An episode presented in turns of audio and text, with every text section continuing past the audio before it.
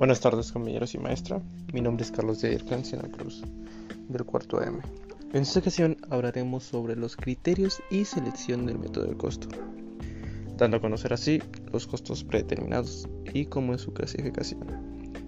Los costos predeterminados, como bien dice su nombre, implican en conocer por anticipado el costo para que resulte posible obtener de antemano y con mayor o menor precisión el dato del costo respectivo. En su clasificación tenemos los costos estimados y el costeo estándar.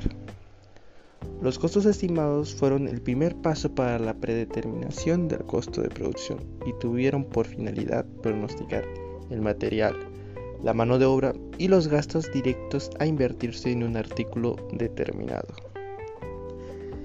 En el costeo estándar establece un medio para incorporar un sistema de control en los sistemas más tradicionales de costeo.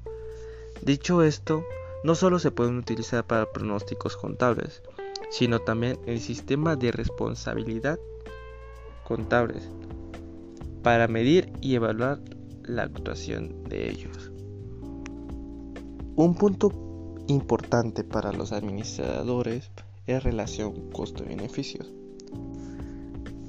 ya que para los administradores la relación costo-beneficio nos ayuda a evaluar los costos y beneficios sociales de un proyecto de inversión.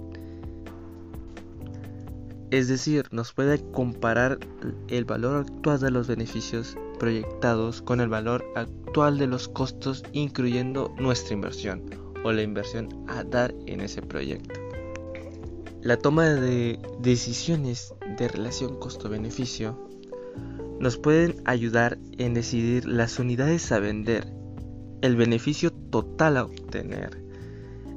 Y una parte clave de esto es que nos puede indicar la demanda real del negocio que podríamos tener. Esto es importante porque nos puede ayudar a decidir si lo fabricamos o lo podríamos comprar, que nos resultaría más factible en esta situación. Es decir, si es rentable para quitar un producto o añadir uno. Es importante aclarar que esto debe de obtener un impacto contable muy esencial para los administradores o un emprendedor.